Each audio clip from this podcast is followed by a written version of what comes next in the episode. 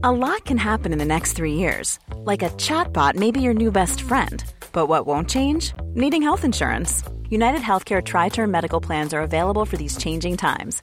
Underwritten by Golden Rule Insurance Company, they offer budget friendly, flexible coverage for people who are in between jobs or missed open enrollment. The plans last nearly three years in some states, with access to a nationwide network of doctors and hospitals. So, for whatever tomorrow brings, United Healthcare Tri Term Medical Plans may be for you. Learn more at uh1.com.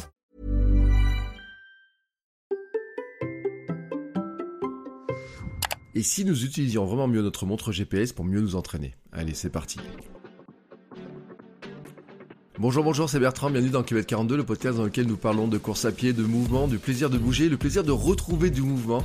Et ça passe notamment par l'entraînement, par aller courir régulièrement et regarder nos performances, parfois nous comparer avec ce que nous avons fait un peu avant, parfois nous comparer aussi avec ce qu'ont fait les autres. Et pour faire ça, eh ben, il y a un outil indispensable désormais qui est à notre poignet, c'est notre partenaire d'entraînement, c'est notre montre GPS et c'est tout le sujet du jour dans cet épisode. Et pour parler de ce sujet, j'ai un invité qui s'appelle Bruno Eubi. Alors Bruno Eubi, vous le connaissez déjà si vous avez écouté le podcast pour la nutrition parce que c'était l'invité du numéro 2. Bruno Eubi est champion du monde de 24 heures, vainqueur des 100 km de Millau, il a un gros palmarès en tant que coureur mais aussi en tant qu'entraîneur puisqu'il a accompagne de nombreux coureurs de très haut niveau, mais aussi des coureurs plus quotidiens, j'ai envie de dire, dans la préparation de leurs courses, de leurs objectifs, de les aider à courir, à mieux courir. Et Bruno Hobby est en train de sortir un livre qui est justement sur le sujet des montres GPS, des montres cardio. Euh, le livre s'appelle Progresser connecté, optimiser votre entraînement grâce aux outils modernes. Et justement, donc, je l'ai invité pour parler de ces fameuses montres GPS que nous avons tous au poignet et justement de savoir si elles sont utiles, la validité des infos, comment mieux l'utiliser, pourquoi elle peut nous tromper par moment, les tests VMA, les fonctions indispensables, comment s'entraîner avec, quelques données à observer. On a notamment parlé euh, euh, de la dérive cardiaque, par exemple, dans l'entraînement, de voir si finalement une séquence, une séance de fractionné était vraiment efficace aussi une séance euh, d'endurance mentale, euh, quand on observe certaines dérives, si finalement euh, c'est pas justement un truc sur lequel il faudrait observer ça plutôt que de regarder les moyennes ou alors ou alors les données lissées par Strava. Parce que oui on a aussi parlé de Strava et des problèmes que ça pose dans l'analyse de l'entraînement. Oui car Strava est un outil formidable pour se comparer avec les autres, pour se motiver parfois sur des segments, mais sur l'analyse d'entraînement, comme nous le dira Bruno, bah c'est pas forcément l'outil le plus efficace, et notamment parce qu'il manque certaines données. Cet épisode est un très bon complément aussi avec l'épisode 69 avec Nakan sur le choix d'une montre. Voilà, et quand vous aurez écouté ces deux épisodes, je pense que vous aurez une belle vision du choix d'une montre, des différentes montres qu'on peut utiliser, mais aussi des fonctionnalités qui sont intéressantes et comment ces outils qui sont de plus en plus perfectionnés peuvent nous aider à progresser et à mieux nous entraîner. Et avant de vous laisser avec ma discussion avec Bruno, je vous invite, comme d'habitude, un petit partage habituel, vous savez, qui aide le podcast à être découvert, qui aide aussi à faire grandir la famille du Hamster Running Club, c'est-à-dire en fait à amener plus de gens à écouter le podcast, à partager notre passion autour de la course à pied, du mouvement, amener plus de gens à courir. C'est ça en fait hein, le but du jeu. Donc je vous remercie pour vos partages du podcast sur Instagram, sur Twitter. Euh, vous pouvez utiliser le hashtag KM42podcast. Vous pouvez me taguer Bertrand Soulier. Je retag vos publications. J'aime bien voir où vous courez. Euh, vous pouvez le faire directement depuis Spotify d'ailleurs. Hein. L'application vous permet de partager directement en story. Partagez aussi avec vos amis parce que vous savez que le euh, podcast c'est beaucoup le bouche à oreille. Donc si vous avez quelqu'un qui est intéressé, bah, expliquez-lui comment écouter un podcast. Montrez-lui comment écouter le podcast. Abonnez-le. Piquez-lui son téléphone. Abonnez-le. Mettez-lui le premier épisode. Faites-lui écouter les épisodes qui vont l'intéresser. je suis sûr, je suis sûr que vous en avez dans votre entourage. Et puis je vous rappelle aussi que vous pouvez soutenir mon projet sportif pro de devenir champion euh, à ma manière, champion du monde, de mon monde, hein, vraiment, euh, par biais déjà de Patreon. Hein. vous pouvez donner un euro par épisode pour soutenir ce rêve-là. Ça vous donne droit à des épisodes sans la pub, en avance, mon dans l'entraînement aussi tous les lundis. C'est le podcast privé avec des détails, les épisodes aussi. Euh, je vous donne, je vous dis un petit peu sur ce que je fais, sur ce que je prépare, où nous en sommes. Et puis je vous rappelle que vous pouvez avoir plein, plein, plein d'infos complémentaires aussi avec la chaîne YouTube du Hamster Running Club, avec des vidéos donc complémentaires, le live du jeudi. Il y a aussi la lettre du running désormais qui part tous les jeudis. Et puis le Hamster Running Club, le club bienveillant pour nous entraider à réussir nos défis. C'est une communauté dans laquelle vous venez euh, pousser la porte, vous vous inscrivez, vous dites bonjour, voici ce que je prépare. Et puis bah, il y aura toujours quelqu'un pour vous aider, pour vous encourager et aller savoir peut-être pour venir courir avec vous. Parce que comme ça, au fur et à mesure que le club grossit, mais on a des gens de plus en plus proches. Et donc petit à petit, bah, ça pourrait faire des groupes d'entraînement, pourquoi pas. Voilà, maintenant que je vous ai raconté tout ça, il est temps de démarrer notre montre. Hein. Regardez bien, c'est les chargé. Nous partons maintenant nous entraîner avec Bruno Hobby. Allez, c'est parti. Bonjour Bruno. Bonjour Bertrand. Comment vas-tu? Ça va très bien, impeccable. Tout va bien, super. Alors, on, on, avait discuté il y a quelques temps euh, pour le podcast pour une nutrition de ton parcours, de, de ton palmarès. Alors, on va renvoyer les gens hein, sur euh, cet épisode pour, euh, pour tout écouter. Je mettrai bien sûr un lien dans les deux épisodes. Mais pour ceux qui ne l'auraient pas écouté, ce que je te propose, c'est qu'on te présente en quelques mots pour dire bah, ce que tu as fait, qui tu es et et quel est ton, ton parcours, voilà, tout simplement. En quelques mots. Ah, ouais, c'est dur. Hein. De, un bel exercice de synthèse. Non, non, c'est un bel exercice de synthèse. Donc, euh, alors, je, je, suis prof agrégé d'éducation physique, donc ça, c'est mon métier, c'est ce qui me, me, fait vivre au quotidien. Euh, voilà, je suis aussi euh, chef d'entreprise. J'ai créé mon entreprise euh, qui s'appelle BH Sport Conseil donc qui, comme son nom l'indique, fait du conseil en matière d'activité physique et, sportive. Et si j'ai créé mon entreprise dans le domaine du sport, c'est parce que j'ai euh, euh mené de, front avec ma, carrière professionnelle une, une carrière d'athlète de haut niveau sur les longues distances. Donc on va faire simple, 100 km, 24 heures. Deux fois champion du monde de 100 km avec l'équipe de France, vainqueur des, des 100 km de Millau. Voilà, sur 24 heures, j'ai fini 9e des championnats du monde en 2009, je crois juste un peu après avoir, euh, juste un peu, juste euh, avant l'arrêt de ma carrière, avec un record de 242 km. Je ne sais pas si ça parle aux gens, mais si 242 km sur 24 heures, c'est facile à compter. C'est plus compliqué sur 100 km parce que sur 100 km, mon record c'est 6h51 et là 6h51, c'est un peu vague, ça parle pas tellement, euh, ça parle pas tellement aux, gens, voilà. Et puis donc mon métier d'enseignant et mon métier et mon, et mon statut de sportif de haut niveau ben, m'a amené très naturellement à, à l'entraînement, et après à, diffuser, à diffuser, vulgariser mes connaissances, ma méthode et, aussi à, l'écriture avec, donc le, le, troisième ouvrage qui va sortir bientôt. Voilà. Alors c'est vrai qu'on renverra parce que dans l'épisode euh, précédent, on avait vraiment parlé de ton parcours, des 24 heures, de la difficulté, de la nutrition, de tout un tas de choses là-dessus. Et euh, on avait parlé aussi des, des, tactiques, de la vitesse, la récup. Donc il y a plein d'informations là-dessus. Mais aujourd'hui, vraiment, ce qui nous intéresse, c'est de parler de ton troisième livre, donc tu dis, qui, qui va sortir. Et, euh, en fait, euh, ce que je m'étais, euh, tu vois, quand j'ai quand j'ai vu le bouquin qui sortait, je me suis demandé quelle était la technologie que tu avais euh, quand tu as été champion du monde et quelle est parce que et qu'est-ce que le bon que ça a fait en 10-12 ans en fait? Ouais, le, le, bon en, termes de technologie, il est, il est énorme puisque à l'époque où, où j'ai accompli, euh, où j'étais champion du monde par équipe, où j'ai gagné les 100 km du Mio, c'était, c'était, il n'y avait pas de GPS, donc on, on, fonctionnait simplement avec une, avec un, avec une montre chronomètre. C'est, mm. c'est tout ce qu'on, c'est tout ce qu'on avait à notre, à notre disposition. C'était les balbutiements des, des GPS euh, 2004-2005. C'était vraiment les, les, balbutiements des GPS et, et ça a été euh, une transformation incroyable euh, de, de, des, des, pratiques des, coureurs, des sportifs, puisque le, GPS est utilisé dans, des tas de sports. Donc euh, oui, ça a été un bouleversement assez, incroyable. Moi, je suis assez friand de technologie, donc je me suis précipité sur les premiers GPS tout de suite. Ils étaient énormes. C'était euh, des, bracelets avec un scratch. Ils étaient ils étaient rectangulaires, mais ça prenait beaucoup de place sur le bras. Et au, au fur et à mesure des années, tout ça, ça c'est maintenant on a des montres qui sont pratiquement normales, c'est incroyable. Oui, c'est ça, parce que moi je me rappelle à une époque, euh, les Tom Tom me semblaient des trucs euh, énormes. Euh, ouais. Quand ils avaient sorti ça, euh, j'avais une Garmin qui avait une espèce de un gros bracelet, mais euh, qui mettait en plus longtemps à se connecter. Et quand je vois maintenant ma montre, je sors, elle est je dis pas connecté instantanément, mais parce que j'ai des petites rues, des fois des bâtiments un peu qui gênent, mais c'est ça a progressé. C'est vrai que euh, à une d'une allure assez phénoménale, quoi. Ouais, c'est fulgurant. Maintenant, il, existe des montres. Moi, je les utilise depuis peu, mais qui euh, qu'on peut utiliser donc en intérieur, ce qui était inimaginable il y a il y a quelques temps. Et donc, quand on va nager en piscine, la montre détecte les mouvements de bras, elle détecte si c'est du crawl ou, ou de la nage libre ou du dos, le nombre de longueurs. Elle se trompe quelquefois, mais mais euh, voilà, je pense que ça encore, il y a, il y a quelques années, même quelques mois, je ne sais pas si on aurait imaginé qu'on puisse aussi utiliser un GPS à l'intérieur et que ça puisse capter. Euh, donc la technologie n'a vraiment pas de limite, c'est incroyable et euh, c'est devenu des outils très très utiles pour les, pour les sportifs.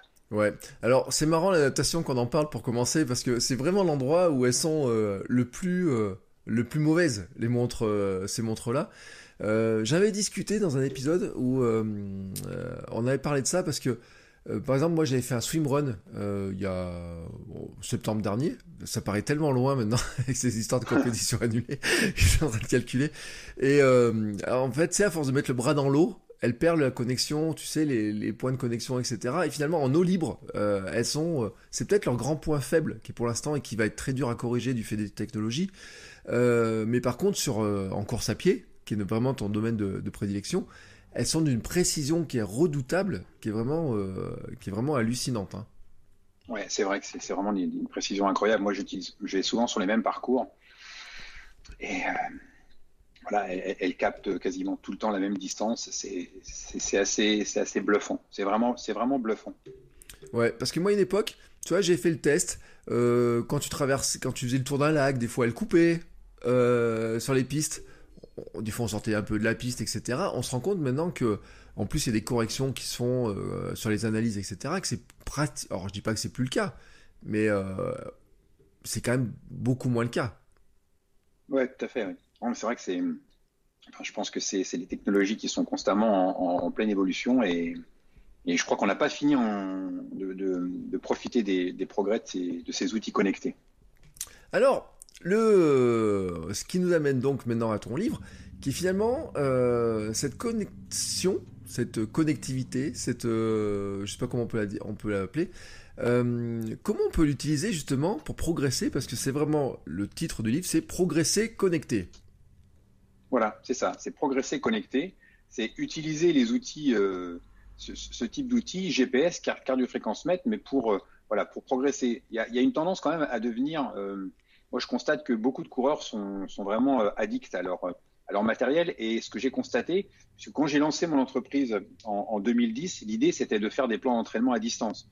Donc, pour faire des plans d'entraînement à distance, j'ai utilisé très rapidement euh, les outils connectés et notamment les montres, euh, GPS parce que ça permet à distance de voir si l'athlète réalise bien la, séance qui est prévue, euh, on a euh, accès à ces données de cardiofréquencemétrie, donc on peut regarder si euh, la séance qui a été réalisée a, obtenu les effets escomptés. Donc ce sont des outils, pour moi en tant qu'entraîneur, d'analyse qui sont incroyables. On a le nombre de pas par minute, on a la fréquence, on a la cadence, enfin on a un nombre de données qui permet, selon moi, en distanciel, de faire des analyses de, de séances que, peut-être certains entraîneurs en présentiel ne font pas parce qu'ils ont des gros groupes d'entraînement et qu'ils ne sont pas professionnels et qu'ils ne peuvent pas utiliser toutes les, et analyser toutes les données de, de, ces montres euh, cardio et, GPS. Donc en fait, euh, on a vraiment une somme de, données qui est, euh, qui est très très importante et qui est très utile pour, pour l'entraîneur. Souvent, l'athlète n'a pas conscience de, toutes ces données et, ne sait pas les analyser. Mais nous, en tant qu'entraîneur, on est, on est capable de le faire. Après, ce que je constate, c'est que bien souvent, et trop souvent, les coureurs sont esclaves de cette, de cette montre. C'est-à-dire que euh, la montre est devenue euh, l'outil qui va, qui va décider, qui va guider l'athlète. C'est vrai qu'on a la vitesse, on a euh, l'allure. Donc si on, décide de faire une séance de, telle durée à, telle vitesse, la montre va donner des informations en permanence. Or, ce qu'il ne faut pas oublier, c'est que quand on court, quand on roule, quand on nage, quand on skie, quel que soit le sport qu'on va pratiquer, il faut être avant tout centré sur, ses sensations, analyser son ressenti. C'est pas la montre qui doit guider, qui doit décider de la vitesse. Donc, euh, les, gens ont tendance à être vraiment esclaves un peu et, dominés par les données de la montre. Et ça, c'est quelque chose qui, est important à, signaler. Il faut vraiment mettre les gens en garde contre ces outils qui sont extraordinaires et, qui ont des informations phénoménales, mais dont il ne faut pas devenir euh, dépendant et surtout, euh, et surtout esclave. Et moi, je me bats pour expliquer aux gens qui, s'entraînent depuis le début avec ces outils-là que ne faut pas oublier que euh, les sensations de son corps, son ressenti, sont bien plus importantes qu'une vitesse déterminée de manière parfois aléatoire. Surtout que euh, j'ai euh, envie de te dire, enfin en tout cas c'est le sentiment que j'ai, que parfois elles peuvent nous induire en erreur sur des, sur notamment la fréquence cardiaque. toujours l'impression qu'il y a une espèce de, décalage euh, sur les séances où on dit qu'il faudrait courir à telle fréquence, etc. Euh, c'est pas que la mesure soit pas précise, mais c'est, euh, je pense, par rapport à notre, notre fonctionnement du corps. J'ai l'impression que c'est pas le, l'outil qui est le plus précis, mais peut-être que je me trompe. Alors, la, précision des outils maintenant, elle, est quand même, elle est quand même assez grande. Je pense que ce qui pose problème, selon moi, c'est euh, surtout l'évaluation. C'est-à-dire que les, athlètes, les sportifs se basent sur des évaluations qui ne sont pas toujours justes. De même qu'on peut pas ou mal évaluer la VMA, on, on peut aussi pas, enfin peut-être encore plus facilement, pas ou mal évaluer la, fréquence cardiaque maximale. Ça, c'est parce qu'en fait, l'entraînement le, basé sur euh, la fréquence cardiaque, le cardiofréquence-mètre, tout repose en fait sur euh, l'évaluation de la fréquence cardiaque maximale. Mmh. Et c'est ça souvent qui pêche, c'est ça souvent qui, qui, pose problème. Donc bien souvent, on va utiliser 220 mois l'âge. Ça, c'est une ineptie totale, ça ne marche pas, ça fonctionne pas. 220 mois l'âge, c'est la formule d'Astrand. Astrand, il avait utilisé cette formule pour remettre en activité des patients malades. Donc ça ne fonctionne absolument pas avec euh, des sportifs. Euh, donc lui, par contre, c'était un visionnaire. Il mm. avait compris bien avant tout le monde que l'activité physique pouvait euh, redonner un peu de, santé à ses patients. Mais la formule de 120 mois l'âge, c'est pour des gens qui, sont, qui ne sont pas en, bonne forme physique. D'ailleurs, il suffit d'essayer de, l'appliquer et tous les coureurs vont vous dire que, que ça que ça fonctionne pas. Donc après, l'évaluation de, la, fréquence cardiaque maximale, elle, elle, est elle pas évidente à faire.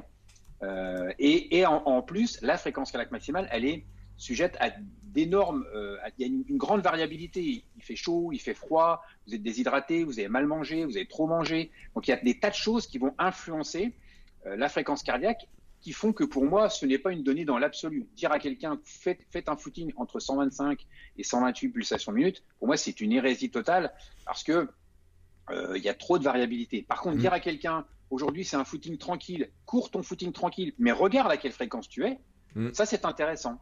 C'est regarder les données a posteriori. Ce ne sont pas des données qui vont nous, nous, contraindre à respecter quelque chose, mais c'est plutôt courir sur son ressenti et voir à telle vitesse, à telle allure, quelle est la fréquence cardiaque réelle, sachant que la semaine suivante, ça peut être différent parce qu'il va faire plus chaud, plus froid, etc., etc. Donc c'est ça aussi le, qui pose, qui pose vraiment souci. Souvent, les gens prennent aussi une fréquence cardiaque d'entraînement Mm. Euh, qui n'a pas été déterminé dans, un effort maximal, donc il n'arrive pas à l'atteindre. Donc c'est vrai que c'est aussi pour ça que j'ai écrit ce livre, parce qu'il y, a beaucoup de, questionnements quant à l'utilisation de cette donnée dans l'entraînement. Euh, parce que c'est vrai, par exemple, euh, si on prend l'histoire de l'endurance fondamentale, on dit qu'il faudrait courir 70%, 75% de sa fréquence maximum. Mais si déjà on a du mal à évaluer sa fréquence cardiaque maximum, et qu'en plus on a le nez rivé sur le sur la montre, euh, en fait on s'entraîne mal quoi, j'ai envie de dire. Voilà, on s'entraîne mal, on est centré sur euh, sur sa montre. Alors euh, et, encore. Quand, ça bip pas en permanence, parce que des gens déterminent des zones et dès que ça sort de la zone, ça bip, donc parfois c'est insupportable. La, première chose qui doit guider un sportif quand il fait une séance, par exemple en endurance fondamentale, une séance tranquille, facile, c'est son, aisance. Ce ne sont pas les pulsations que sa montre lui indique. C'est le ressenti qu'il a de la difficulté de l'effort qui doit être un effort facile, voire très facile. Après, bien sûr, regardez, analysez la courbe, regardez à quelle pulsation euh, ça correspond. J'ai couru pendant une heure dans, dans, une allure de confort total, j'étais à 128 pulsations de moyenne. Bah, ça, c'est une donnée intéressante. Ça veut dire que, voilà, 128 pulsations, peut-être que c'est effectivement la zone autour de laquelle il faut aller euh, et, et, ça donne un, bon repère. Après, peut-être que la semaine suivante, euh, il fera froid et qu'on sera à 132 ou qu'il fera trop chaud et qu'on sera à 135, puisque effectivement, il y a, beaucoup de facteurs qui, impactent. Et c'est pas la montre qui doit dire aujourd'hui tu cours à 128. C'est avant tout les sensations, le ressenti. Euh, mais par contre, dans une séance de footing comme ça, ce qui est très intéressant, c'est de regarder l'évolution de la courbe. Si la courbe reste horizontale, encéphalogramme plat, on peut être sûr que euh, le sportif a réalisé l'objectif attendu, c'est-à-dire un footing tranquille. À l'inverse, sur une séance de VMA, on va regarder s'il y a une dérive euh, des pulsations à l'effort et la forme de la courbe va donner des, indications très intéressantes sur la réussite ou pas de la séance. Mais à la limite, qu'on soit à 175, 180 ou 190, moi, j'ai tendance à dire ça m'intéresse pas et c'est pas ça que, je veux regarder. Je m'intéresse plus aux, formes des courbes pour vérifier si effectivement la séance est réussie ou pas. Une courbe qui reste horizontale, qui ne bouge pas, il n'y a pas de dérive cardiaque, ça veut dire qu'il n'y a pas, il y a une bonne efficience, il n'y a pas de, fatigue qui s'installe. Une courbe qui dérive progressivement, on va, dire à l'athlète, ah, ben finalement, euh, tu pensais que tu étais en allure de confort, mais pas tant que ça, parce que regarde, ta fréquence, elle dérive. Tu as commencé à 125, tu finis à 135. Donc ce footing, il n'était peut-être pas si cool que ça. Ou sur une séance de VMA, on va s'apercevoir que euh, il n'y a pas de dérive cardiaque parce que soit l'athlète est parti trop vite ou soit il force pas assez. Donc la forme de la courbe euh, donne des indications très très très intéressantes à l'entraîneur que je suis et qui va pouvoir après guider et conseiller le, sportif. oui, c'est intéressant, hein, c'est vrai parce que ces histoires-là de, de, on a plein de données, mais franchement des fois on sait pas quoi en faire quoi. Enfin, enfin moi en tout cas, euh, euh, j'aime bien regarder mes données, etc. Mais quand on en parle au club, par exemple, il y en a plein qui disent oui, je les regarde à peine. On a des ordinateurs complets au bras, mais finalement, qu'on ne sait pas vraiment exploiter, quoi. Non, parce que ça, demande des connaissances. ça demande des connaissances liées à l'entraînement que, tout le monde n'a pas. C'est normal. Enfin, moi, je, si je prends ma voiture et, que j'entends le moteur qui ratatouille, euh, je ne sais pas ce qu'il a. Je vais aller voir le, garagiste qui va m'expliquer ce qui, se passe. Ou si je suis un bricoleur, je vais peut-être trouver, trouver la panne. Mais, et là, c'est la même chose. L'analyse de, des fréquences cardiaques, l'analyse de la cadence en, cyclisme euh, ou de la puissance, le, nombre de pas par minute euh, qui est effectué en course à pied, tout ça, ce sont des, données qui, doivent être analysées par l'entraîneur, par, l'expert. La plupart des coureurs ne le font pas. et c'est normal. Eux, ils se contentent de, de regarder à quelle vitesse ils ont couru et si ça correspond à leurs attentes ou à, l'objectif qui a été euh, qui a été fixé. Mais mais ça, ce n'est valable que si l'évaluation est faite correctement, que ce soit l'évaluation de la VMA ou l'évaluation de la fréquence cardiaque maximale, puisque tout est basé là-dessus. Si l'évaluation de départ n'est pas bonne, toutes les données sont faussées. Euh, alors là, les gens ils sont en train de se dire. Si tout est faussé au départ, comment je fais pour avoir une mesure précise de départ et pour bien travailler en fait dans ce cas-là? Alors donc, il y, a différentes manières d'évaluer la, fréquence cardiaque, euh, la fréquence cardiaque maximale. Le, mieux, c'est de le faire en situation. C'est pas de prendre une formule, la formule d'Astrand ou euh, euh, j'ai oublié le nom, mais la, la, formule avec la fréquence cardiaque de réserve. Toutes ces formules théoriques, ben, elles sont théoriques, c'est-à-dire qu'elles s'appliquent à tout le monde, mais elles ne s'appliquent qu'à personne en fait. Donc l'idéal pour moi, c'est de faire un test en, situation euh, sur le terrain. Je déconseille de prendre la fréquence cardiaque qui est atteinte en compétition. C'est à ce moment-là que la fréquence cardiaque est la plus élevée. C'est euh, à l'arrivée d'un 10 km, euh, quand on est à bloc et au taquet, c'est souvent là. Soit d'ailleurs, souvent les gens me disent, mais moi j'avais évalué ma fréquence cardiaque à l'entraînement, j'avais 182 et là en compétition j'ai 188. C'est quoi ma bonne fréquence cardiaque maximale? J'explique aux gens, mais la bonne, la bonne c'est celle que vous avez fait en compétition, c'est 188. Sauf qu'à l'entraînement, ne vous basez pas là-dessus, parce qu'à l'entraînement, vous ne reproduirez jamais ce que vous faites en compétition. Pour moi, la fréquence cardiaque maximale qu'on doit utiliser à l'entraînement, c'est la fréquence cardiaque maximale d'entraînement. Euh, c'est pour ça aussi qu'on n'atteint jamais 100% si on prend la fréquence cardiaque euh, qui est atteinte en compétition, parce que jamais à l'entraînement on ne peut s'investir comme on le fait en compétition. Donc, oubliez la fréquence cardiaque maximale de compétition. Ça, c'est pas quelque chose qu'il faut utiliser à l'entraînement utilisez un test à l'entraînement qui va vous faire atteindre votre fréquence cardiaque maximale d'entraînement que vous essayerez d'atteindre quand vous ferez euh, des séances de VMA ou que vous utiliserez pour utiliser des pourcentages de VMA. Pour moi, la meilleure évaluation de la fréquence cardiaque maximale, je l'explique d'ailleurs dans le livre, hein, c'est euh, l'évaluation en, côte. Donc on va, euh, va s'échauffer, on va faire quelques accélérations, on va monter une côte pendant 30 secondes, on va monter une côte pendant une minute, on va monter une côte pendant une minute 30, et puis après, euh, on va monter la dernière côte à bloc au maximum. Et là, euh, c'est pas trop long, ça demande pas un investissement trop compliqué, parce qu'on pourrait aussi dire aux gens de courir 5 minutes à fond comme on fait un test de VMA. Là, ça demande un investissement mental qui est à mon avis trop difficile. Il n'est même pas certain d'ailleurs qu'on atteigne cette, fréquence cardiaque maximale. Sur une côte, euh, avec des efforts qui ne sont pas trop longs, on peut vraiment atteindre la fréquence cardiaque maximale d'entraînement et là avoir une donnée qui soit, euh, qui soit assez fiable. Ouais, parce que tu vois, ça me fait penser à un truc, ces histoires de, de, de, tests, etc. C'est comme un peu le, test de VMA, tu disais, c'est, c'est pas évident d'avoir un test de VMA qui soit précis, et il y, en a, y en a plein de tests de VMA différents, etc. Alors, est-ce que notre montre, et est-ce que tu l'expliques dans le livre, est-ce qu'on a un moyen finalement de d'avoir une idée plus assez précise de la VMA tout seul avec sa montre? Oui. oui? Oui, oui, tout à fait. ça, c'est, moi, moi j'ai connu euh, alors, euh, je ne suis pas tout jeune, mais je suis pas non plus si, vieux que ça. Mais quand, on allait s'entraîner, c'est ce que j'explique dans le livre, quand on voulait s'entraîner sur des distances mesurées, bah, il y avait que la piste. Il y avait que la piste. Ou alors, je, me souviens, quand on voulait faire des kilomètres, euh, on allait prendre, si on ne si on pouvait pas aller sur la piste, on allait prendre des bornes, des bornes sur la route pour faire mmh. des milles. voilà. Et donc, l'arrivée du GPS, ça a été un, un extraordinaire moyen de pouvoir avoir des distances mesurées partout n'importe où où vous allez, vous pouvez mesurer vos distances. Une, séance, euh, la séance classique de 10 fois 400, euh, pourquoi 400 Parce que c'est un tour de piste, bah, on la programme sur sa montre, on va sur n'importe quel bout de chemin et on va faire 10 fois 400. Parce que la montre, elle est capable, elle, va, on peut, en plus, on peut programmer ses entraînements. Ce midi, j'ai couru, j'ai fait 20, fois 30-30, j'ai programmé mes 20 fois 30-30. Euh, la montre sonne 5 secondes avant le début de la, fraction, 5 secondes avant la fin. On n'a rien à faire, on a juste à, se concentrer sur son effort. C'est quand même un confort exceptionnel. Euh, moi, je, ne vais plus jamais sur une piste, alors que j'étais un, dingue de la piste d'athlétisme. J'étais un fou parce que j'aimais les, séances précises à mesurer. Je ne vais plus jamais sur une piste. Ça, ça n'a plus aucun intérêt. Donc, pour en revenir à la question, je, suis en train de dévier là. On peut effectivement euh, faire un test de VMA grâce au, GPS et mesurer en même temps sa fréquence cardiaque maximale. C'est ça qui est top. Donc, moi, ce que je recommande sur un test de VMA, c'est de courir entre 4 et 6 euh, minutes. 6 minutes pour un très très bon athlète. 5 minutes, c'est la moyenne et 4 minutes plutôt pour un athlète débutant. On va dire 3 minutes pour un athlète qui est très très débutant. C'est pour ça que donner une distance pour évaluer une VMA, pour moi, c'est un non-sens parce que ça ne veut rien dire. Avec une VMA de 12, euh, si vous courez 5 minutes, vous allez faire 1 euh, km.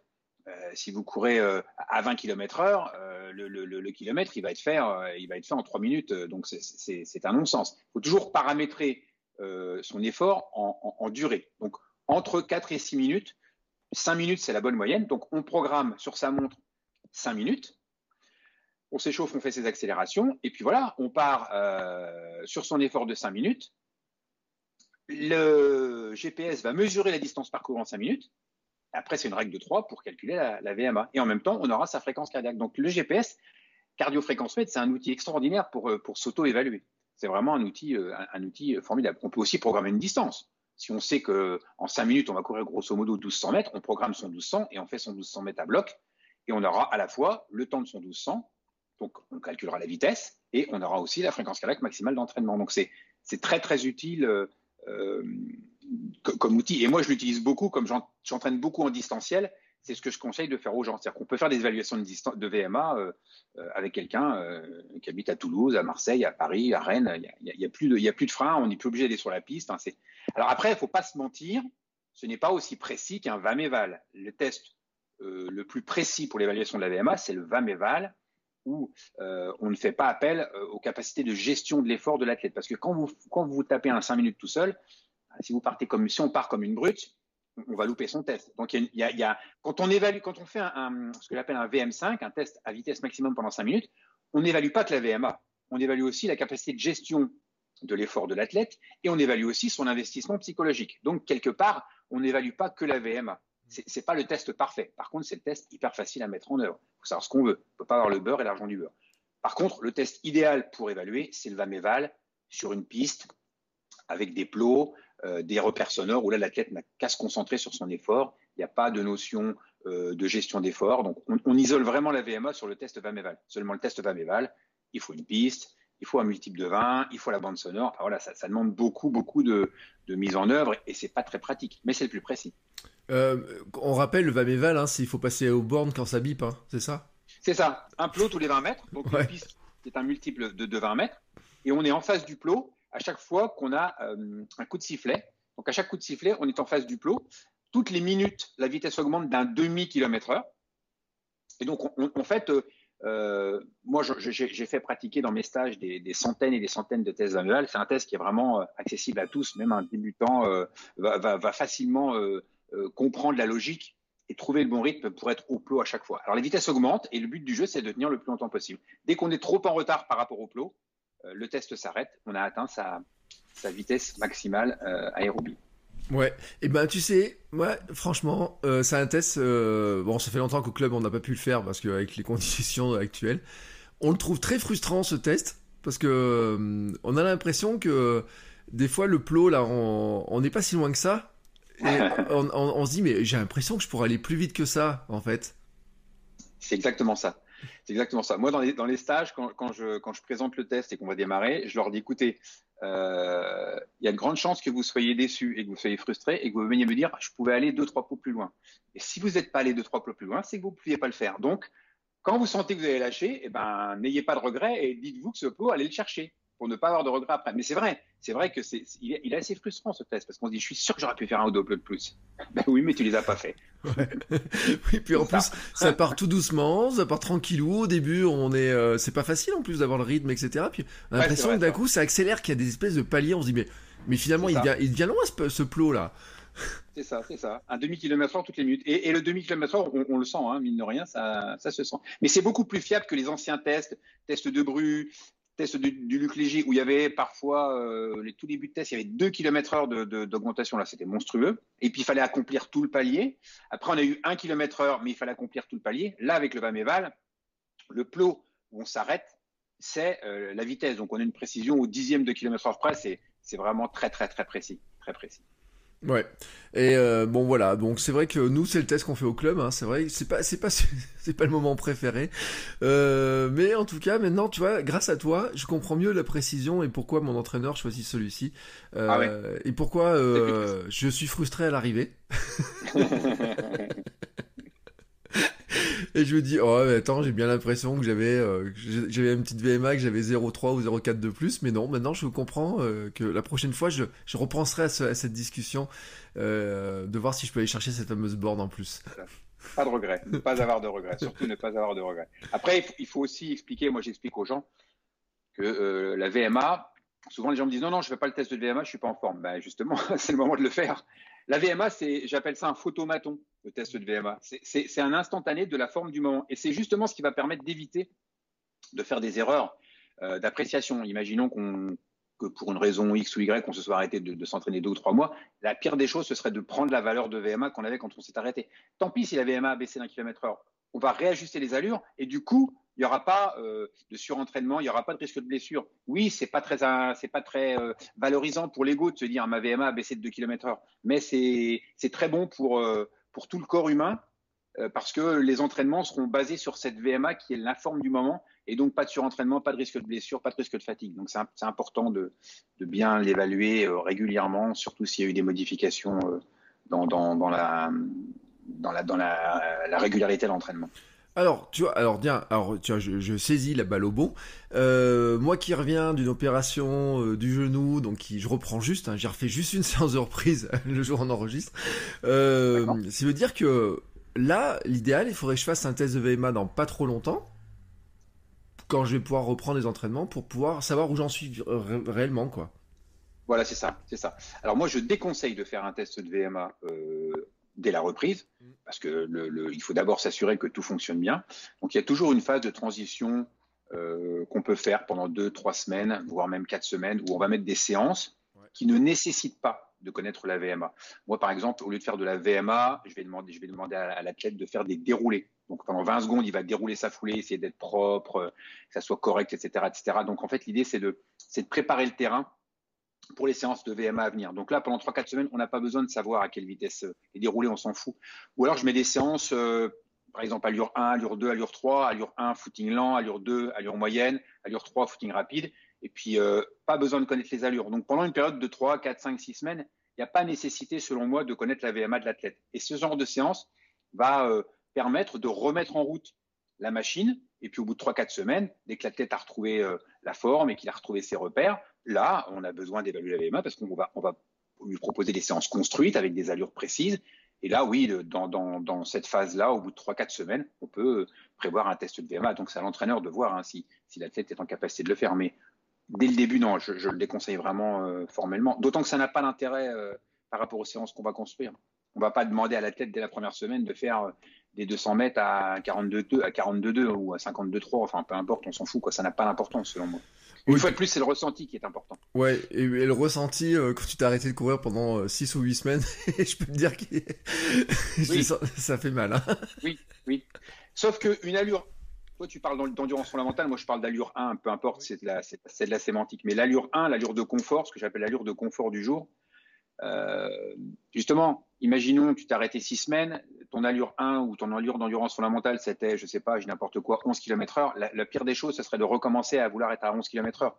Non, l'allure de confort, c'est l'allure que mes sensations euh, définissent. Et si cette allure de confort, elle est 1 km heure plus lente que quand tu t'es arrêté, c'est pas grave. C'est pas grave du tout. C'est pas grave du tout. Mais c'est le ressenti qui va, euh, Voilà, le ressenti, il est le même. Moi, je, fais des séances en allure 1, des fois, il y a des variations de 2 km heure.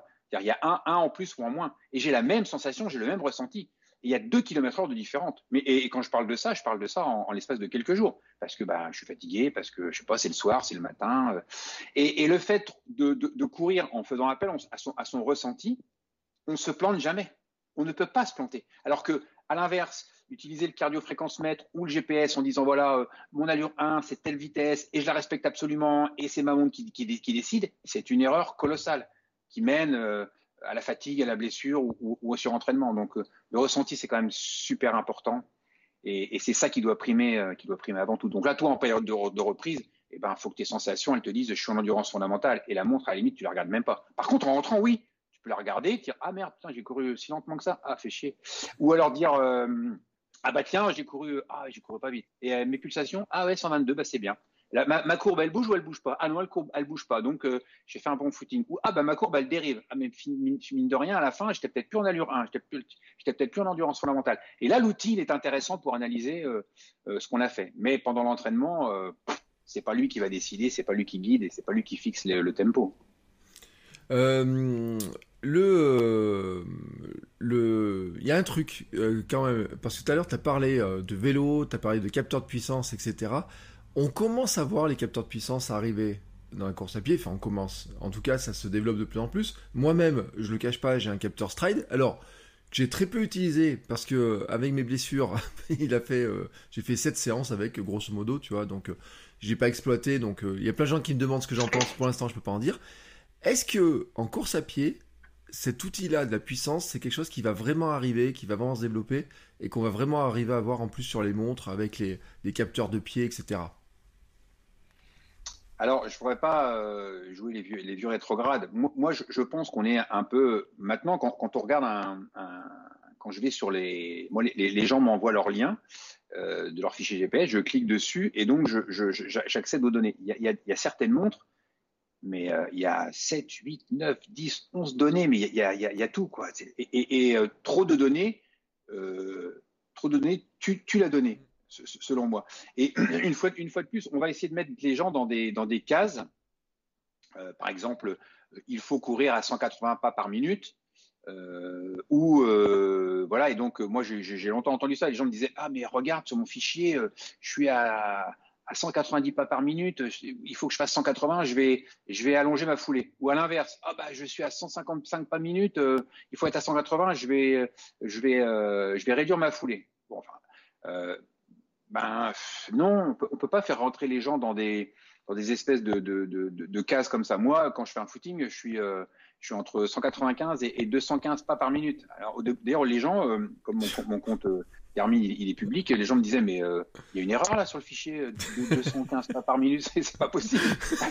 si c'est possible, je, suis désolé, je fais pas exprès, je suis, je, suis comme ça.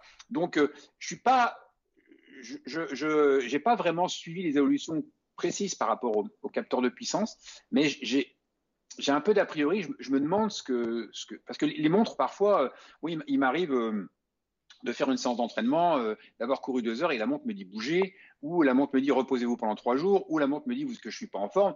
Il euh, faut savoir quand même que ce sont des algorithmes. Euh, et, et, voilà, c'est pas un être humain qui est derrière et qui analyse. Ce sont des algorithmes. Et, parfois, les données de la montre sont assez, euh, sont assez drôles. Ou les extrapolations, par exemple. Moi, j'ai une athlète que j'entraîne. Elle m'envoie à chaque fois le, fichier parce que c'est drôle. Elle fait 37-30 au 10 bornes et, et après l'entraînement, il lui prévoit qu'elle va faire 46. Donc voilà. Après, ces montres, elles ont, elles ont quand même des limites. Donc 46 au 10 bornes, tu vas faire 3h45 au marathon. La fille, elle vise moins de 3 heures, ça la fait rire quoi. Donc voilà. Alors après sur les capteurs de puissance de, foulée, je je m'y suis pas beaucoup intéressé, donc je, ne vais pas être très précis dans ma réponse, mais j'aurais tendance à, dire que trop de données, euh, trop de données, tu l'as donné. Ouais. Et euh, mais c'est vrai qu'en vélo, c'est très utile. Oui, mais après c'est vrai que euh, je, je, pense, moi il y avait une information qui m'intéressait dedans, tu vois, c'était déjà parce que ça donne aussi l'oscillation verticale, tu vois, des choses comme ça, mmh, euh, qui moi c'est un facteur qui est intéressant parce que j'ai une tendance à courir vers le haut au lieu de courir vers l'avant, c'était mon, mon côté ancien hamster qui faisait 27 kilos de plus, tu vois, donc je sais pas, je courais dans le mauvais sens, on va dire. Et euh, ça, par contre, tu vois, c'est un truc. Euh, le capteur, lui, il, est, il mesure beaucoup plus précisément que la montre, en tout cas. Et, ce qui est un point intéressant, je trouvais. Euh, après, tu vois, il y a des, des, des, trucs dans les, dans les montres, t'en parlais. Il y a tout un tas de. Alors, je sais pas si toutes les marques le ont, tu sais, les. je suis en train de chercher comment on appelle ça, les, les indicateurs de niveau on est élite, pas élite, euh, tu vois, les. Euh, comment on appelle ça les, Pas les scores, mais. Euh, je sais pas trop. Mais après, je sais pas sur quoi. Il faudra savoir sur, sur, sur, sur, quoi ils se basent pour, pour, définir, pour, les, pour définir ça. Toi, par exemple, moi, quand j'ai une indication état de forme moins 5, je me demande sur quoi ils se basent. pour, moi, moi, je, je, je m'entraîne beaucoup en ce moment puisque je prépare des triathlons, donc je nage, je cours, je roule.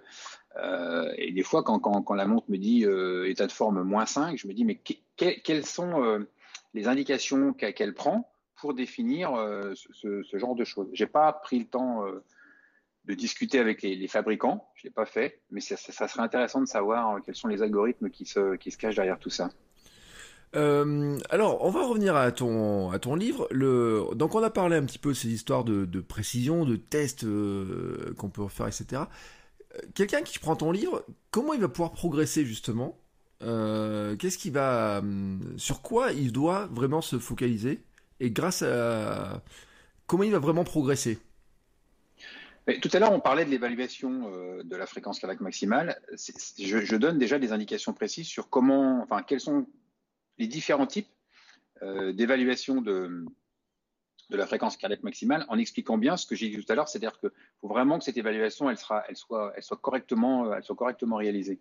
Ça, c'est très important. Et après, dans, le livre, bah, il y a des plans d'entraînement, il y a des programmes hein, qui expliquent euh, comment on peut s'entraîner euh, en natation, comment on peut s'entraîner en, ski de fond, en vélo, euh, en triathlon, en, course à pied et, surtout comment euh, utiliser le cardiofréquencemètre comme, euh, outil euh, d'analyse de, l'entraînement et qui va permettre de, progresser. Donc c'est l'idée, c'est vraiment de donner des outils, comme les deux premiers livres d'ailleurs, c'est d'apporter des réponses précises, concrètes, de donner des méthodes. Voilà comment on va faire pour évaluer sa fréquence cardiaque maximale, comment on va faire après pour l'utiliser, euh, et, je décline en fait tous les types de séances qui sont pour moi des séances euh, très importantes. On va prendre euh, l'exemple d'une séance, ce que j'appelle la vitesse spécifique. Donc je rappelle le, le, trépied de la performance. Hein. Performance égale puissance plus endurance plus efficience. Donc la puissance, c'est tout le travail de, de, de VMA. L'endurance, c'est tout le travail d'endurance aérobie, ce qui, fait, ce qui permet de courir vite longtemps. C'est bien de courir vite, mais il faut courir vite longtemps. Sachant que le longtemps, il peut durer euh, 10 minutes, comme une heure, comme 10 heures. Euh, en fonction de l'objectif qu'on se fixe, on veut toujours courir vite longtemps. Et puis, et puis euh, ensuite, ce que j'appelle l'efficience. Donc l'efficience, c'est l'économie de course. Donc euh, un indicateur très intéressant de l'économie de course, c'est justement le GPS et le cardiofréquencemètre. Une, courbe de fréquence cardiaque qui va être très plate, qui va être horizontale, prouve que l'efficience du sportif est, est, bonne. Donc voilà. Donc ce que j'explique dans le livre, c'est comment interpréter les, courbes de fréquence. Qu'est-ce qu'on doit avoir comme courbe de fréquence cardiaque quand on fait une séance d'efficience? Quel type de courbe on doit avoir quand on fait une séance de VMA Quand on fait une séance de VMA, c'est pas du tout la même chose. On a des ondulations, c'est-à-dire que la courbe, on a des, dos, des dômes qui montent, qui descendent, qui montent, qui descendent, et on a une dérive cardiaque qui s'opère au fur et à mesure des répétitions. Donc, euh, je, montre dans le livre vers quel type de courbe de fréquence cardiaque il faut tendre quand on fait une séance de VMA. vers quel type de, fréquence cardiaque, de courbe de fréquence cardiaque on doit tendre quand on fait une séance spécifique. Euh, donc ça, donne des outils aux, lecteurs de, et, des références. C'est-à-dire qu'eux, ils vont pouvoir comparer leur fréquence, euh, leur, euh, leur, courbe, pardon, à celle que moi je mets en, référence. Et puis après, des séances d'entraînement pour développer ces, ces, trois, ces trois facteurs. Comment on va développer la VMA, comment on va développer l'EMA, comment on va développer la vitesse spécifique. Mais tout euh, ça relié à la, à la, à la, fréquence cardiaque maximale. Euh, une, euh, une question que je me pose, c'est est-ce que dans le livre, par exemple, tu parles de... Parce que c'est une question qui revient souvent sur le choix de la montre, et est-ce que finalement, actuellement, parce qu'il y a plein de monde qui ont plein de fonctions, il y a plein de marques, etc., est-ce que finalement, est-ce qu'il faut est-ce qu'il y a vraiment des grosses différences en fait sur quelqu'un qui veut vraiment progresser, qui je parle pas des athlètes etc en fait, hein. je parle vraiment des gens qui ont envie de progresser, ce que j'appelle moi le, du coureur qui me ressemble, tu vois, ce que je m'appelle pas coureur du dimanche, mais dans le genre là en fait.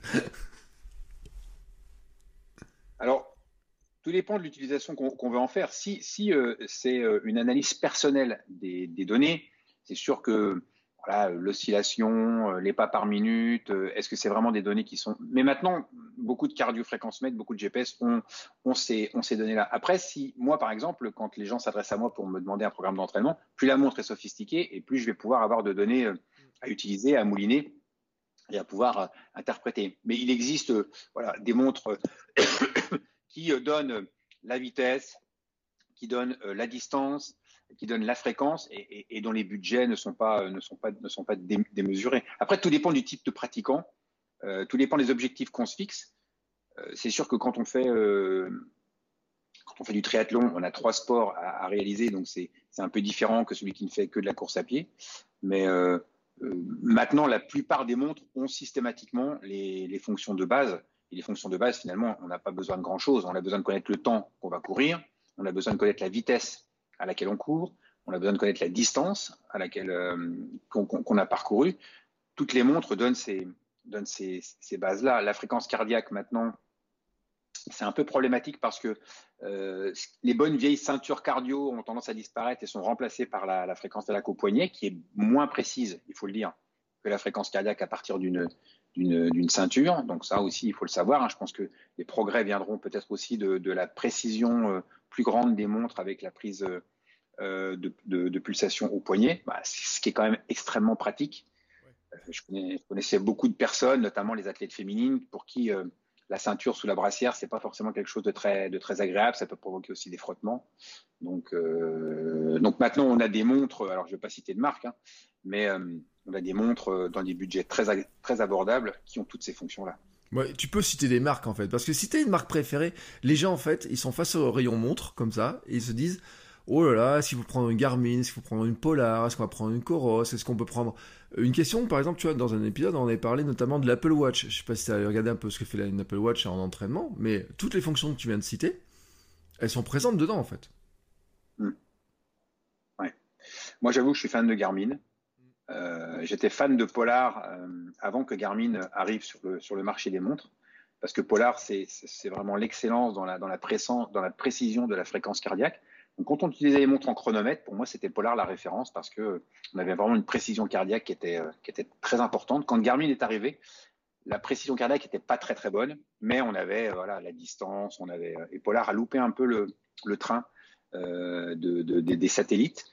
Et donc, euh, Garmin est devenu, euh, est devenu pour moi la marque, euh, la marque vraiment, vraiment référence. leur plate, moi qui travaille beaucoup à, distance, des plans d'entraînement à distance, la, plate, la plateforme Garmin Connect, elle est, elle est, elle est vraiment. Enfin, moi, quand le client me dit je suis sur Garmin, je sais que ça va être tranquille. Quand il me dit je suis sur Polar ou Sunto, les données sont pas aussi facilement utilisables. C'est pas, enfin bon, c'est pas, c'est pas pour moi les les marques. Après, il y, a, des fans, hein, il y a des fans de Sunto qui disent non, non, non, euh, c'est beaucoup plus précis. Euh, Sunto, ils étaient vraiment plus sur l'altimétrie au départ. Ils avaient une, euh, un vrai ADN sur les montres montagne, les montres, montres avec l'altimétrie qui était extrêmement précise, ce qui n'était pas le cas du tout de Garmin. Chacun avait un peu sa spécialité. Garmin, le, GPS, Polar, la, la cardiofréquence-métrie, et puis Sunto, la, l'altimétrie. C'était vraiment, c'est un peu les trois, les trois marques phares. Mais dans l'utilisation au quotidien, euh, sur un côté vraiment pratico-pratique, je trouve que Garmin euh, a vraiment une palette de montres qui est, qui est vraiment très grande. Et ça fonctionne bien. Ouais. Et puis je crois que c'est vrai que Garmin fait partie de ceux où tu, euh, tu peux partager avec ton entraîneur, lui donner accès à distance, ou tu peux récupérer les données plus facilement en fait. Hein. C'est ça. La plateforme Garmin Connect est vraiment dans le partage des données, ils sont très forts. Et moi qui, qui, qui, qui ne fais que ça, puisque tous les gens que j'entraîne, c'est quasiment que des entraînements à distance. Euh, franchement, le, le, partage de données est vraiment, est vraiment euh, très facile, très facile, et, euh, et c'est très utile. La lecture des données aussi est très facile. Voilà, on a la vitesse, on a le parcours, euh, on a l'altimétrie. C'est vraiment, enfin, après, c'est comme tout. J'ai tellement l'habitude de cet outil que peut-être que, euh, voilà, rentrer dans une autre interface, c'est plus compliqué parce que parce que je la connais pas. Mais c'est vrai que l'interface Garmin avec toutes les données, moi je trouve qu'elle est vraiment, euh, très très facile d'utilisation, très très facile d'utilisation et c'est intéressant quand on est entraîneur pour pouvoir euh, justement vouloir analyser toutes ces données. Alors, il y a, euh, quand je regarde un petit peu la, description de ton livre, euh, tu parles aussi de Strava, qui est franchement devenu l'outil incontournable hein, sur, dans le monde course à pied, vélo, maintenant même les triathlons, etc. Qu'est-ce qu'on, est-ce que Strava c'est un bon outil justement pour pour progresser et pour euh, regarder les données qui sont issues de ces montres? Non, pour moi, Strava, c'est vraiment euh, ce, qui, ce, qui, fait la force de, de Strava, c'est de, de, pouvoir créer du lien entre les gens, c'est de pouvoir se comparer sur, les segments, par exemple. J'ai beaucoup de mal à rentrer dans, la partie segment de, Garmin. C'est quelque chose que, j'ai du mal à, utiliser. Garmin propose des segments, mais voilà. Par contre, euh, Strava, c'est ça, c'est la confrontation à distance, c'est la comparaison. Euh, euh, on, va, se mettre un, un, petit défi sur tel ou tel segment. Quand on revient d'un entraînement, on sait si sur ce segment-là on était plus rapide ou plus lent. Moi, j'utilise beaucoup Strava à titre personnel pour voir l'évolution de mes performances sur tel ou tel type de segment. On peut créer ses propres segments. Donc moi, euh, les trois côtes mythiques de la montagne de Reims, c'est des segments que j'ai créés et je vais regarder à chaque fois si je suis 10 euh, secondes plus vite, 10 secondes plus lent, si je suis en forme, si je suis pas en forme. Après, on peut aussi se comparer entre soi. Donc pour moi, Strava, c'est surtout un outil euh, qui va permettre voilà, d'utiliser la comparaison de segments d'une personne à l'autre. On est plus sur du partage, sur, l'aspect communautaire de, la, performance ou des, entraînements. Oui, surtout que, tu vois, je regardais un petit peu euh, sur des choses. Il y a des données qu'on a du mal à, récupérer. Tu parlais tout à l'heure de fréquence cardiaque, euh, la fameuse courbe de fréquence cardiaque, etc. De euh, voir s'il y a une dérive sur Strava. En plus, ils font des calculs, il y a des lissages, et des choses comme ça. Ils affichent pas vraiment la courbe elle-même, quoi. Il y a une espèce de, de truc qui est pas si précis que ça, quoi. C'est ça. Ouais, ça on l'a pas du tout. Euh, après, euh, on a tout, je, crois de mémoire, parce que je sais pas quelque chose que, que, je prends du temps à regarder. On n'a que des autolabs sur un kilomètre. Donc, euh, si vous donnez une séance de je une séance à un athlète de faire, je sais pas, moi je dis n'importe quoi, 3 fois 10 minutes à 12 km heure, ben on n'a pas les, on n'a pas les fractions. Alors que sur Garmin, on a, on a ces, ces, fractions qui sont découpées, ces, ces, ces tronçons. Strava reprend l'entraînement et transforme tout en, en, en autolapse. Donc, par contre, euh, moi, quand je vais faire un footing et que je mets pas l'autolab parce que ça me saoule et que je, et que je regarde sur Strava, j'aime mes temps à chaque kilomètre. Donc, c'est intéressant de voir l'analyse de l'effort. Mais par contre, sur une séance de fractionné, euh, si je fais une séance, bah, ce midi, j'ai fait une séance de 20 x 30-30, euh, Strava ne va me donner que mes laps kilomètres par kilomètre. Oui. Ça n'a aucun intérêt. Ça n'a aucun intérêt. c'est clair. Intérêt. Et, pas de courbe, effectivement. Comme ouais, et j'étais dessus, tu vois, j'ai pris un vieil entraînement que j'ai euh, tout de suite avec euh, bah, du, euh, du fractionné avec le club. Et c'est vrai que finalement, ça n'a aucun sens parce que c'était des 400 mètres. Et donc, ce fameux autolab de 1, de 1 km, euh, bah, il y, y, a des kilomètres qui ne sont jamais justes finalement, parce qu'entre les 400 mètres, les reprises, etc. Donc cette partie tour qui fait comme ça, elle n'est pas très précise en elle-même. Et d'ailleurs même ça trompe beaucoup parce que finalement sur les allures et autres, euh, alors sur l'analyse d'entraînement, on arrive un peu à le savoir par moment, on, l'a quand même parce qu'on a les courbes, mais c'est vrai que sur la partie fréquence cardiaque elle-même, c'est quelque chose qu'on n'a pas si facilement que ça et qui est pas si facile que ça à suivre sur cet outil-là. Donc la recommandation, c'est quand même de plutôt travailler avec l'outil qui est, euh, qui est à la montre, quoi. Ouais, c'est ça. C'est ça. C'est l'outil, euh, l'outil, la, plateforme qui est, qui est liée à la, qui est, qui est liée à la montre. Strava, pour moi, c'est autre chose. Voilà, c'est la comparaison, c'est les segments, c'est euh, des défis qu'on peut se, qu'on peut se donner les uns les autres. on est plus, pour moi, sur Strava, on est plus sur l'aspect communautaire, mm. partage de données, d'informations, que sur. D'ailleurs, les gens hein, se, se, regardent, se s'épient sur sur Strava. Après, Strava, c'est très facile d'accès. C'est pas, pas comme Garmin Connect. Euh, puisque Garmin Connect, euh, je trouve que Garmin Connect, la, la, fonction de Garmin Connect, c'est pas une fonction de, de partage communautaire. Mm. C'est une fonction de partage avec euh, les gens qu'on a choisis, avec son entraîneur. Strava, on est vraiment sur quelque chose de très, de très large, de très, euh, de très, de très communautaire. Oui, et puis euh, on m'a même dit, euh, je sais plus sur quel outil, l'autre jour on m'a dit oui, mais tu sais qu'il y avait des segments, alors je sais plus sur qui c'est, si c'est Polar ou je sais plus, ou peut-être Garmin qui a rajouté des segments aussi. Oui, Garmin a rajouté des segments, oui, c'est vrai. Ouais, et, euh, je disais, ah bon, mais ils ont mis ça aussi et tout là-dedans, ils ont mis des comparaisons, et euh, je pense qu'il y a plein de gens même d'ailleurs qui ne les regardent pas tant que ça, parce que l'avantage de Strava, c'est que ça réunit tous les utilisateurs de montres, quelle que soit la marque. Voilà, ça c'est le point fort de Strava. C'est ça qui fait la différence, c'est que qu'on soit Sunto, euh, Garmin ou Polar ou, autre, ou autre euh, voilà, on, se retrouve sur Strava sans, distinction. Et ça, c'est ce vraiment ce qui fait leur euh, ce qui fait leur force au départ, parce que dans certaines marques où le partage d'informations n'est pas très au point, ce qui n'est pas le cas de Garmin, on peut partager ces informations quand même, ce qui, n'est pas le cas de, toutes les marques où parfois les outils les outils de, partage, enfin, les, plateformes sont, sont pas forcément très, très au point. Euh, alors j'en profite hein, d'ailleurs pour le dire pour, euh, pour par rapport à Coros qui est une nouvelle marque. Euh, c'est notamment Coros, leur site, il n'y a pas d'analyse, il y a très peu d'analyse sur le site. Par contre, sur l'application, il y a tout, tout, tout, tout, toutes les courbes, etc. sont présentes. Par contre, je pense que pour un entraîneur comme toi, pour récupérer les données, ça va être un petit peu galère. Je connais pas Coros. je connais de nom, mais j'ai jamais utilisé, jamais utilisé la montre. Je je sais pas si on peut exporter. Tu vois, on doit pouvoir exporter quand même si parce que je l'ai fait vers du Strava, vers du Strava, donc tu peux. Mais euh, je pense que c'est moins facile d'export et pour l'instant ils sont pas encore allés jusque là. Qui est une marque qui est toute récente. Hein. C'est vrai qu'ils ont une, histoire qui est beaucoup plus courte euh, là-dessus. Euh, Qu'est-ce que j'avais envie de te dire? Euh, Ton bouquin, donc, euh, les gens là, ils ont envie de l'acheter, hein, parce qu'on sait qu'on peut progresser, etc. Euh, comment on l'achète? Alors, on peut l'acheter en allant sur mon site internet. Donc là, il y aura 500 livres en pré-vente qui sont qui sont proposés et pour les 500 premières ventes, pour les 500 premiers achats, il y a un ex libris qui sera qui sera donné en cadeau, donc numéroté, signé un ex libris qui sera donné en cadeau avec chaque livre. Donc, euh, les 500 premières préventes seront, entre guillemets récompensées de cette manière-là, avec ce, petit cadeau supplémentaire. Donc, on peut l'acheter sur mon site internet ou sur le site de la, maison d'édition, puisque j'ai créé une, maison d'édition euh, qui s'appelle Ebi Édition, tout simplement, et, euh, qui d'ailleurs vient d'éditer, on a reçu les livres hier, vient d'éditer un roman. Donc, je précise bien que les les éditions Eubi ne sont pas là que pour éditer le livre de Bruno Eubi, mais pour éditer tous les gens qui, euh, voilà, qui ont envie d'écrire, qui ont des choses à partager.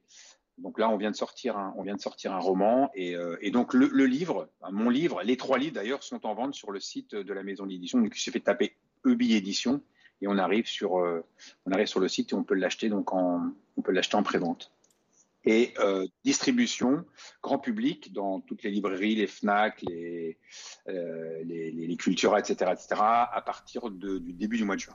D'accord. Euh, donc on a dit quand même, parce qu'on l'a pas trop dit, mais c'est ton troisième livre sur la course. Donc les deux premiers, alors notamment, moi j'en ai lu un, je crois que c'est le courir longtemps, je crois, hein, qui, qui, me semble. C'est le premier, ouais. Ouais.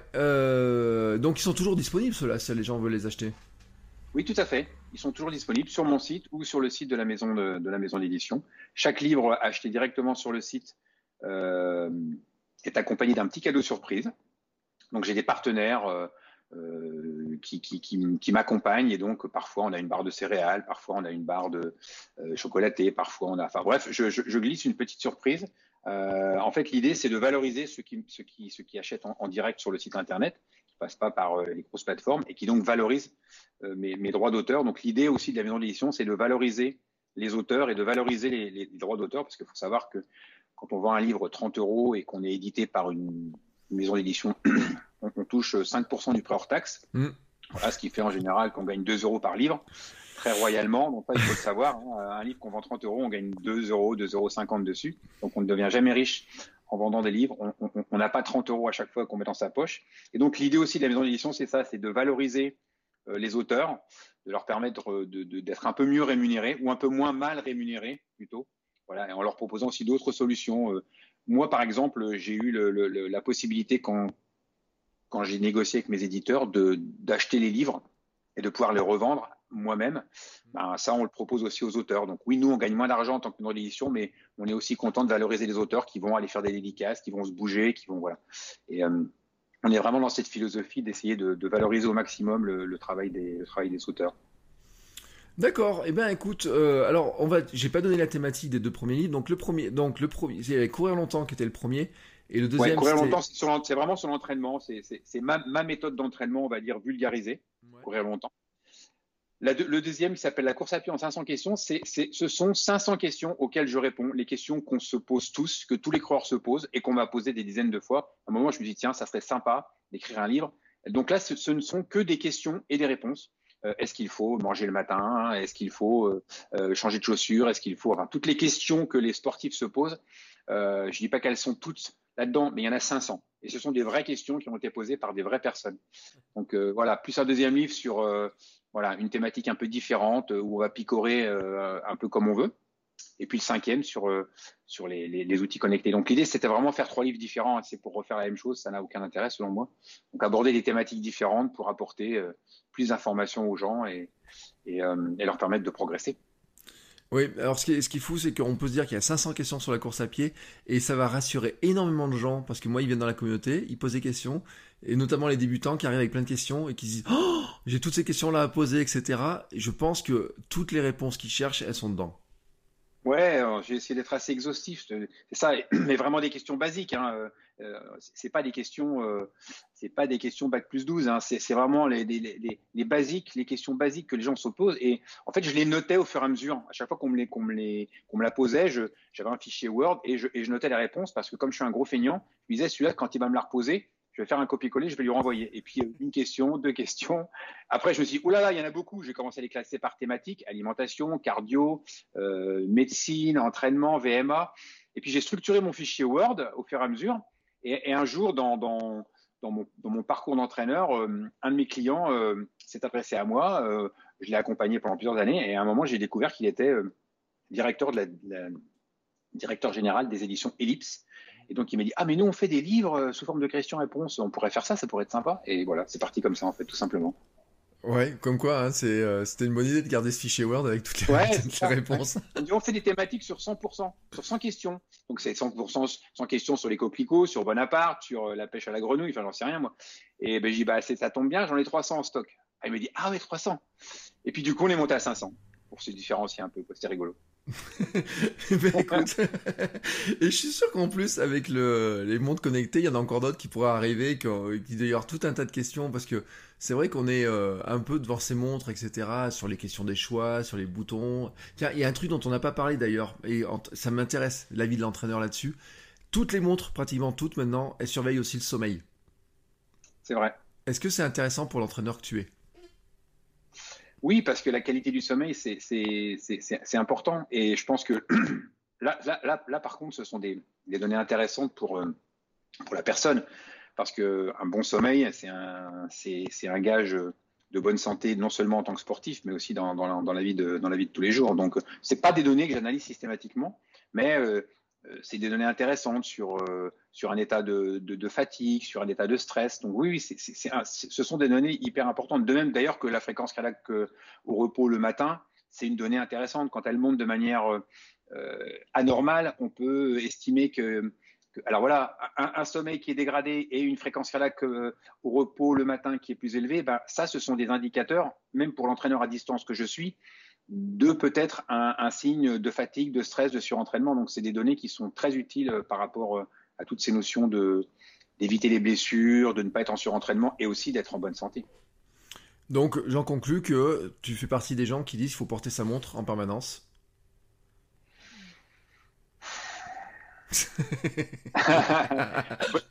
bonne question. En permanence, non. Mais à certains moments, oui, je crois qu'il y, a, il y a vraiment euh, quand, quand, on sent qu'on est un peu fatigué, un peu stressé, je pense que oui, il faut la mettre euh, toute la nuit. Après, euh, je crois qu'il faut aussi prendre du recul par rapport à, ces outils. Je suis pas obsédé par Big Brother is watching you, mais mais quand même, je pense qu'à un moment, il faut savoir la poser dans un coin, l'éteindre et, et l'oublier. Comme à l'entraînement, il faut savoir l'oublier. Mais après, réutiliser les données, je pense que c'est un peu de bon sens euh, comme toujours, hein, euh, en alimentation, on dit, euh, un peu de bon sens, de tout un peu. Bah, la, montre, c'est pareil. Je pense qu'il y a des moments où il faut l'utiliser, c'est vraiment un très bel. Puis il y a aussi des moments où il faut savoir la poser et, l'oublier. Oui, et puis on se rend compte aussi, et je sais pas, moi j'avais vu, alors je sais pas si c'est une légende ou pas, mais qu'un coureur comme Kipchoge ne courait sans montre. Euh, alors maintenant il a un sponsor Coros, donc euh, il court avec une montre. Euh, mais que ces coureurs de haut niveau, et peut-être tu pourras me le confirmer que finalement, parce que ils se connaissent tellement bien que finalement la montre vient leur confirmer beaucoup de sensations, mais que c'est pas leur qu'ils ont d'autres mesures internes, j'ai envie de dire. Oui, c'est vrai. Moi, j'ai, en, tant que sportif de haut niveau, mais j'ai entraîné des, sportifs encore bien meilleurs que moi. Je pense à Pascal Fétizon, qui a été champion du monde de 100 km, qui a couru le 100 km en, à, presque à plus de 15 km heure. Euh, Pascal, les yeux fermés, il était capable de dire à quelle vitesse il courait. Donc euh, la montre, c'était juste, euh, quand on l'utilisait, c'était un outil qui, allait confirmer des, sensations, mais ce sont effectivement les, sensations qui, vont, guider l'athlète. Les athlètes de haut niveau se connaissent parfaitement bien et peuvent quasiment courir euh, et peuvent quasiment courir les yeux fermés. Par contre, Kipchoge, je pense que quand il fait sa tentative contre le record du monde, ça se joue à la seconde près. Alors, je, je m'avance. Je suis pas certain qu'il avait une montre sur lui, mais je suis quasiment certain qu'il était renseigné sur certains passages. Il a une telle armada autour de lui que forcément, euh, toutes ces informations. Euh, d'ailleurs, il devait avoir, à mon avis, euh, je ne vais pas regarder dans le détail, mais je suis sûr qu'il avait la voiture devant lui. Oui, il y avait la voiture, tu sais, avec la ligne verte. Il, dit, il fallait qu'il colle à la ligne, etc. Il y avait là, qu'il leur faisait le, même le parcours où chaque coureur devait être posé. Euh, je crois que la voiture en fait, et ça juste sucer sur la fin là. Il arrive avec les bras. Euh, moi, je, je l'appelais le goéland quand il fait ça, qu'il accélère, qu'il fait le dernier kilomètre en 2,40. T'as l'impression qu'il est tout seul, tu sais, sur le truc. La voiture, elle s'enlève parce que pour les images, etc. Là, je sais pas s'il sait vraiment à quelle vitesse il court à ce moment-là, mais il est tellement en train de planer que il sait qu'il l'aura. Mais c'est vrai que tout le reste du temps, sur les deux tentatives, la, la, voiture était vraiment là pour lui indiquer les, les choses, etc., pour dire exactement où il en est.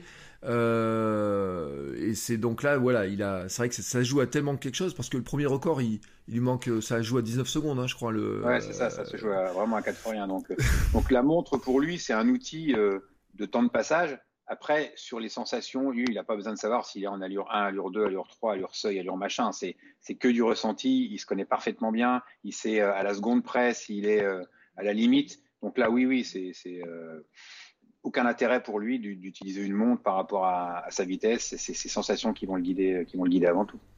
Tiens, allez, j'en ai deux dernières questions parce que et après euh, je te lâche, mais euh, en fait c'est un mm. sujet tellement complet. Euh, peut-être que tu en parles dans ton livre d'ailleurs sur l'histoire de la VO2 Max. Tu sais, elle donne, elle, il y a des calculs, il y a des montres, c'est ce que je cherchais tout à l'heure, qui disent mm. voici votre VO2 Max estimée, elle a combien, etc. Voilà. On, on prend en compte, on prend pas en compte? On ne prend pas en compte. on ne prend pas en compte parce que je. Alors, une fois de plus, hein, je ne suis pas technicien. Euh, c'est pas moi qui ai défini les algorithmes, donc je vais pas. Euh, je, suis mesuré et prudent dans ce que je dis. Je ne comprends pas trop comment c'est comment c'est possible d'estimer ça. Donc euh, après, il faut pas se mentir et on va pas mentir à nos auditeurs. Les, les, fabricants de montres, ils sont là pour nous vendre du rêve. Donc donc forcément, ils vont nous vendre euh, une, une, VO2 max. Mais je ne vois pas comment il est possible d'estimer une VO2 max avec une montre. Alors, ce que je pense qu'ils font, c'est qu'ils prennent des temps, des temps de référence, et qu'ils en déduisent des pourcentages de VMA. Par exemple, j'ai couru 10 km, j'ai couru mon 10 km en, en 40 minutes. Donc, un 10 km se court à tant de de la VMA, ce qui d'ailleurs est faux parce qu'un 10 km en 30 minutes et un 10 km en 1 heure, c'est même pas, c'est pas le même pourcentage de VMA, et on en détermine une VMA. C'est-à-dire qu'on met la charrue avant les bœufs. Je pense qu'il fonctionne comme ça. Donc forcément, les indications ne, peuvent pas être, être justes. Après, si je voulais vraiment être professionnel dans ma réponse, je fais des tests avec les athlètes, on mesure la VO2 max, euh, et ensuite on, voit si cette VO2 max correspond à, celle donnée par les montres GPS. je ne suis pas allé jusque-là dans, l'analyse et dans le test. Mais pour moi, ce sont des algorithmes qui dépendent de, temps, euh, effectué par l'athlète et qui donc forcément sont, très imprécis. Enfin, voilà. Mais après, si un scientifique m'explique comment c'est calculé et qu'effectivement il y a une vraie, euh, une vraie justesse dans le calcul, je veux bien le reconnaître. Hein. Mais là, mais je vois pas tellement comment c'est possible. Ouais, faut rappeler quand même que les algorithmes sont beaucoup des statistiques. C'est vrai que sur un grand nombre, etc., et que ça se ça se précise au fur et à mesure, qu'il y a plein d'éléments.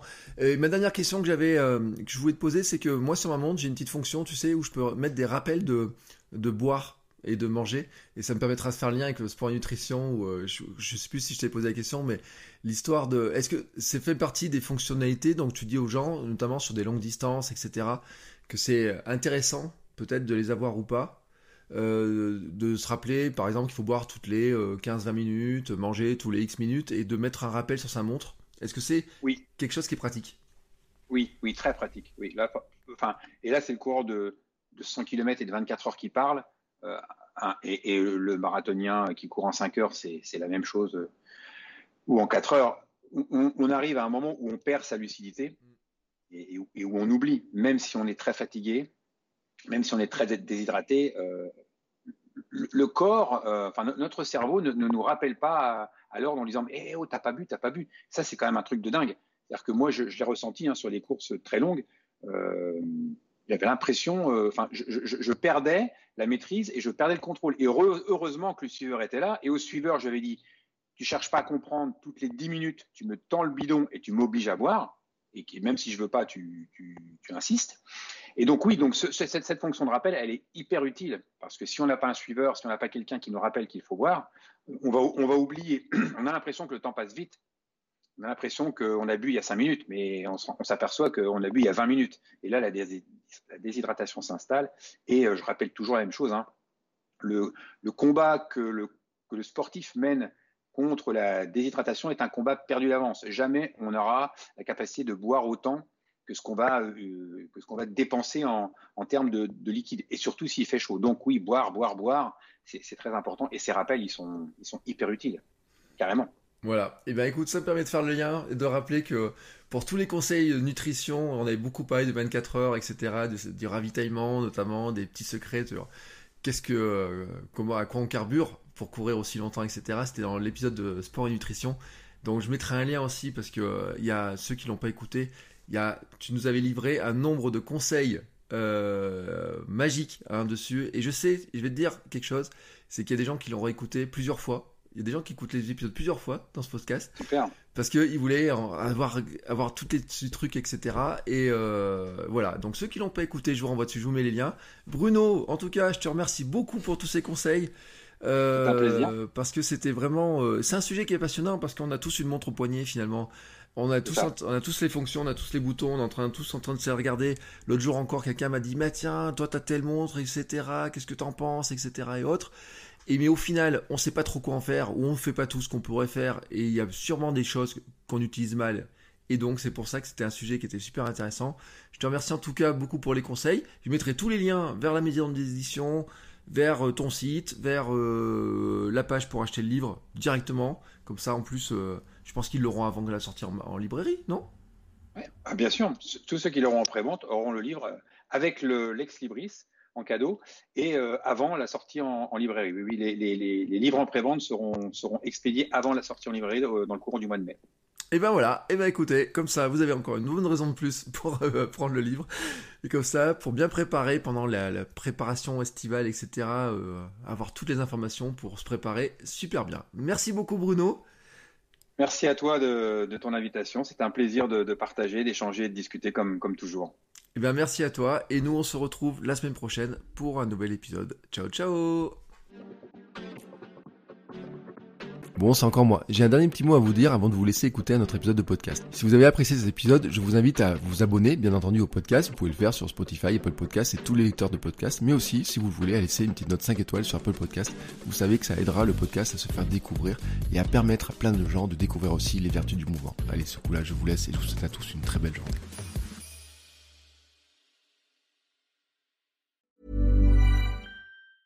Ever catch yourself eating the same flavorless dinner three days in a row? Dreaming of something better? Well, HelloFresh is your guilt-free dream come true, baby. It's me, Kiki Palmer. Let's wake up those taste buds with hot, juicy pecan-crusted chicken or garlic butter shrimp scampi. Mm. Hello Fresh. Stop dreaming of all the delicious possibilities and dig in at HelloFresh.com. Let's get this dinner party started.